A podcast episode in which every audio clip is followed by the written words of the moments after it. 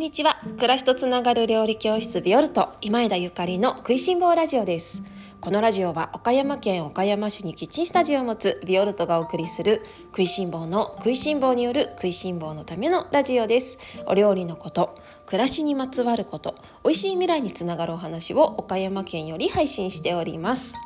皆様おはようございます。料理家の今枝ゆかりです。本日は11月11日木曜日です。いかがお過ごしでしょうか、えー、今日は電子レンジはダメなのかというテーマでおしゃべりをさせていただきます。11月11日ですね。1111が4つ揃ってます。なんだかなんかすごくワクワクするのは私だけでしょうか。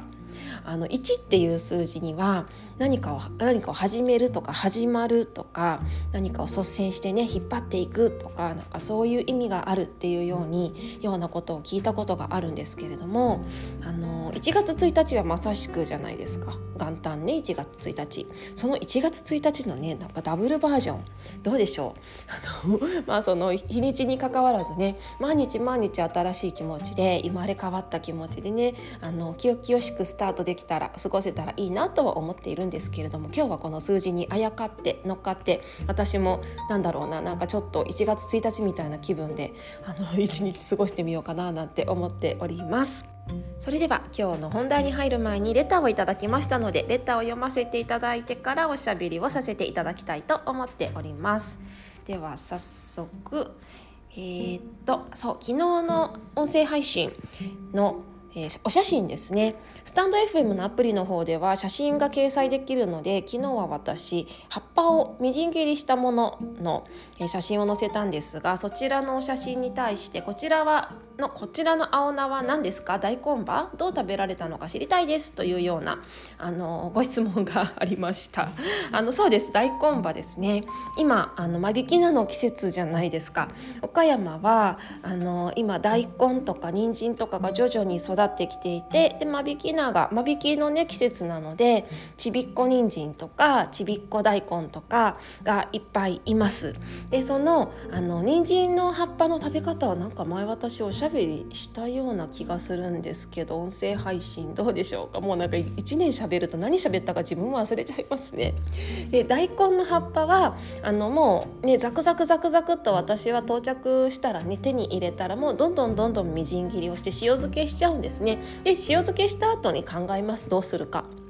あの傷みやすいので塩漬けにしといて冷蔵庫に入れといてそうねまあもちろんあのご飯にあえてねなめしみたいにすることもあるしふりかけにしちゃうこともあるしお味噌汁に入れちゃうこともあるし本当に万能だなと思っていましてまあ、大根葉はね今だけではないんですけれども間引き菜って柔らかくてすごく美味しいじゃないですか。だからこの間引きの季節が大根葉の一番美味しい季節なんじゃないかななんて私は思っております。皆様ももうすごくビタミン C 豊富なねあのお野菜で生でいただくのがやっぱビタミン C を、えー、考えればおすすめですけれどもでもチャーハンとかもすごく美味しいですよね。パスタにするのも美味しいんだよななんて考えてるともう あの妄想が広がってしまいます。ますがもうどんな風にしても美味しいのが大根葉です、えー、お皿の中の彩りとしてもあのぜひご利用いただけたらと思います。では、えー、今日の本題に移りたいと思います。今日の本題は電子レンジはダメなのかっていう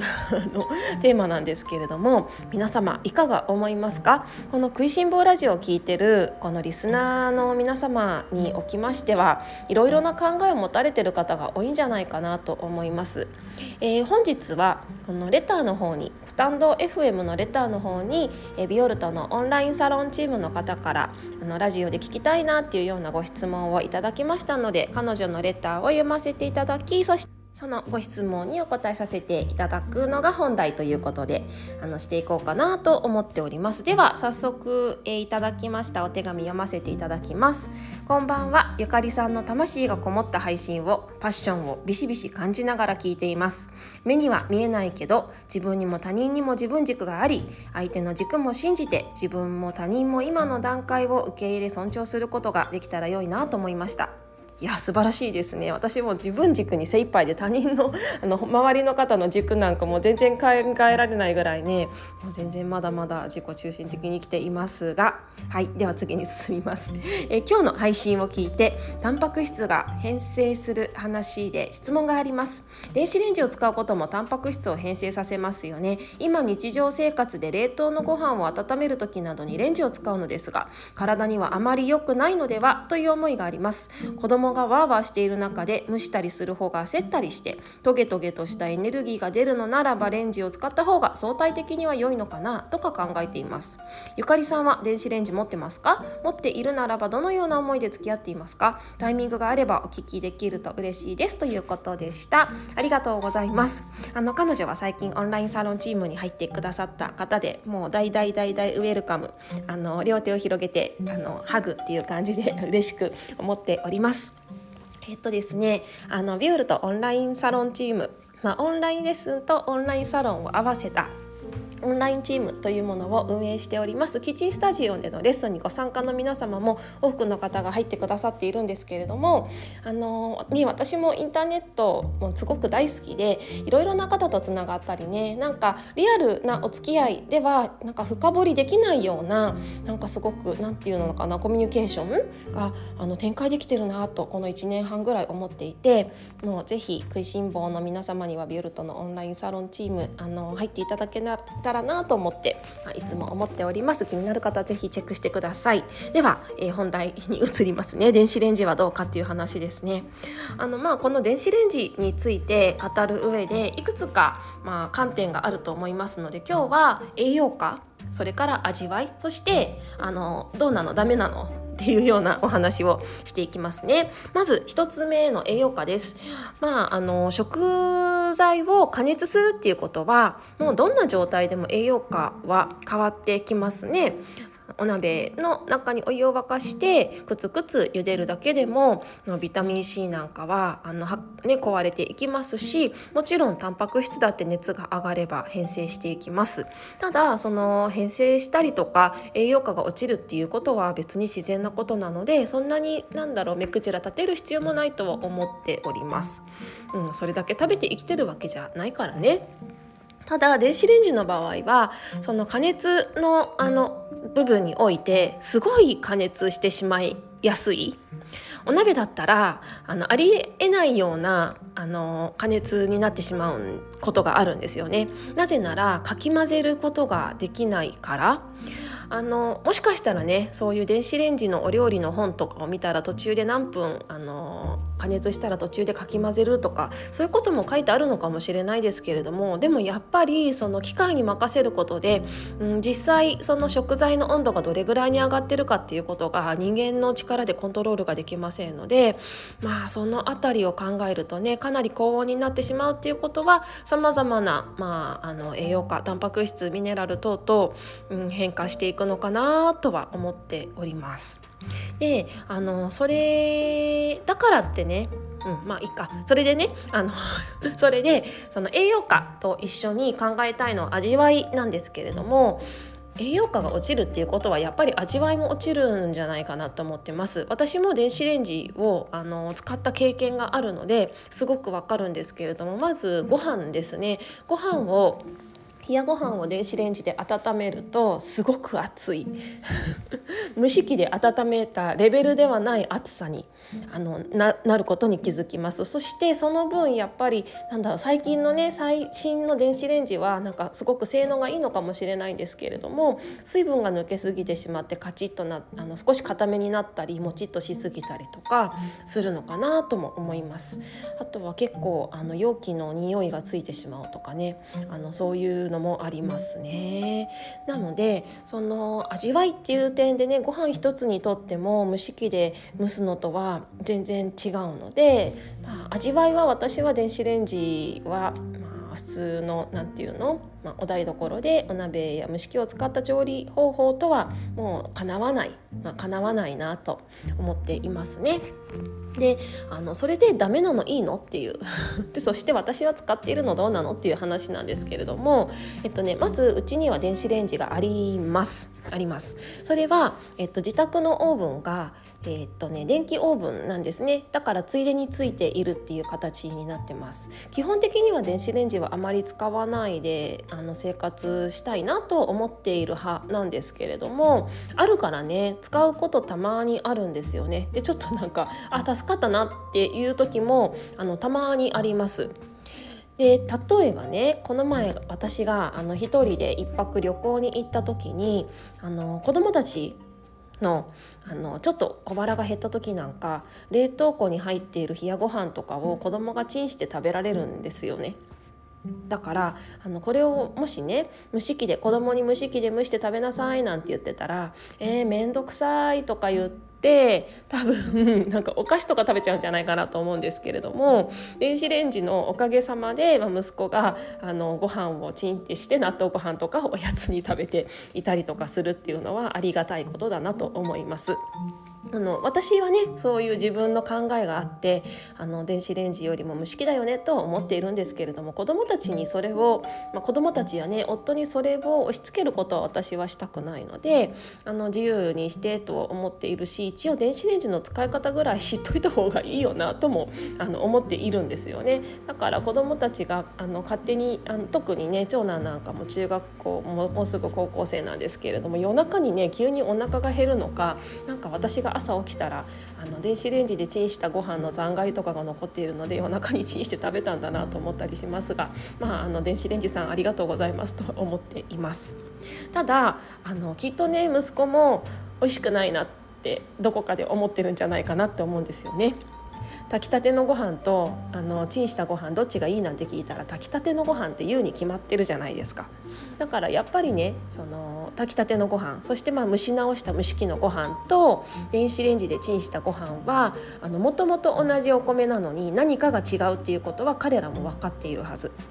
この違いを知るっていうことがすごく大事だ大事なことだと思うのであのちょっとねあの大きくなったらねそれこそもういつも蒸し器でご飯蒸している方もう ちょっと子どもたちがね社会に羽ばたくような年齢になったらね一回そういう電子レンジでチンしたものとか食べさせてあげるといいんじゃないかなと思いますね。いかにあの今まで美味しいものを食べてきているのかそして炊きたてのご飯はなんて美味しいものなのか電子レンジはとっても便利だけれども便利な分分何かあのねいいことだらけじゃないっていうことちょっとあの美味しくな美味しくないとは言わないけれどもやっぱりいつもの美味しさではないっていうことですねそれを私はあの知るっていうことがすごく大事なことだって思っております。それは自分自身があの中学生高校生ぐらいの時にあのお家でね電子レンジでチンしたご飯を食べた経験があるからなんですよね。それもそもそももう本当に昔の電子レンジはもうなんていうの性能が今より良くないじゃない？であの今の電子レンジはラップをしなくてもご飯が温められるみたいな感じですよね。でも昔の電子レンジは絶対ラップしないとご飯が温められなくってでもうねご飯がラップ臭ですね。ラップの匂いのするご飯冷やご飯が出来上がりますよね。電子レンジで温めたご飯はラップの匂いがするなと思いながらもう納豆かけるしかないかっていう感じで納豆かけて食べるっていう。そんな思い出がありますけれどもでもだからこそ私はそれを知ったからあの炊きたてのご飯ありがたいなって思ったし炊きたてご飯美味しいなって思いました。そういう経験すごく大事だ大事なんじゃないかなって思います。であのそれ以外にはあまり使わないですねどうしても急いでて今すぐちょっとこれは温めないと解凍しないといけないなんていう時は使いますけれども自分の中で絶対使っちゃいけないみたいな決まりは作ってないですあの基本は美味しいものを食べたいっていう気持ちなのでうんまあ、電子レンジを使って美味しくなればそれはそれでいいんじゃないと思ってるんですが美味しく食べたいから別の道具を使っているっていうことですね。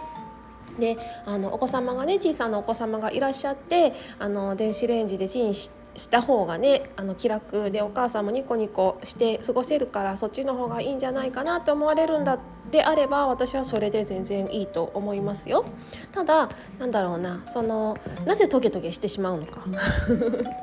子供たちにその、ね、蒸し器でご飯を温め直してあげたいけれどもあのそれをしてるとちょっとなんかね、焦ってトゲトゲしてしまってそのトゲトゲしたオーラが出てしまうんだったらば電子レンジの方がいいのかなっていう風なあのメッセージだったのでそのなぜなぜトゲトゲしてしまうのかっていうところを深掘りしてみるともしかしたらなんか電子レンジのせいじゃ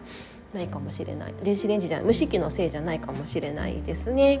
なんていうふうに私はいつも自分のあのトゲトゲを分解しているんですけれども、うん、でもどっちにしてもなんだろう美味しければいいですよ。美味しければいい。ただもうねこのあのご質問くださった方も蒸し器の方が美味しくできるっていうのはもうねもう100も承知だと思いますので子育てのね忙しい時にあのこういう文明の利器っていうのはもう使っても私はいいと思い。ますよだって絶対毎日毎日使ってらっしゃらないと思うもん。しかもぜひ自分にを甘やかしてでも美味しいっていうのを大事にあのしてください。え電子レンジだけじゃなくてね私は実は圧力鍋なんかも電子レンジとあの結構同じ目線で見てるんですよね。圧力鍋使ってる方も多くいらっしゃるかもしれないのでちょっとちょこっとだけねあのお話ししますけれども圧力鍋っていうのは圧力がかかっているのであの普通に普通のお鍋では上がらないぐらいの温度100度以上の、えー、加熱ができちゃうわけなんですね。そうするとやっぱりあの栄養素とか変わってきますね。でやっぱこれも時間短縮のために使うものなのでまあそうは言ってもねお鍋だから電子レンジとはちょっと違うかもしれないですけれどもあの圧力鍋も私は基本的にあまり使わないです普通に時間をかけてお豆を炊いた方が美味しいし時間をかけてお肉をコトコト煮た方があの好きだなと思っています。ただその全く電子レンジと同じでもうこのね人生の中でめちゃくちゃ忙しい期間って誰しもあるじゃないですか。ね、子育てしてたりもう今めちゃくちゃ今週お仕事忙しいとかなんか介護が今はもう本当に忙しくてとかそういうことがあると思うのでそういう文明の利器っていうのはそういう時にもうありがとうっていう気持ちで使うものなのかな。だからあのなんか電子レンジやねそういうあの文明の利器を使う時にありがとうっていう気持ちが私はすごく大事だと思います。あの電子レンジさん電子レンジさんありがとうっていう気持ちです。だってめちゃくちゃ助かるじゃないですか。助かってるでしょ？だからあのそういうなんかそれぞれのねあのものに対してもありがとうっていう気持ちでいるともしかしたらその電子レンジで温めたご飯いつもより美味しくなるかもしれないですよ。ぜひ試してみてください。というわけで今日は電子レンジはダメなのかというテーマでおしゃべりをさせていただきました。皆様はどうお考えでしょうか？それでは今日も美味しい一日をお過ごしください。暮らしとつながる料理教室ビオルト今枝ゆかりでした。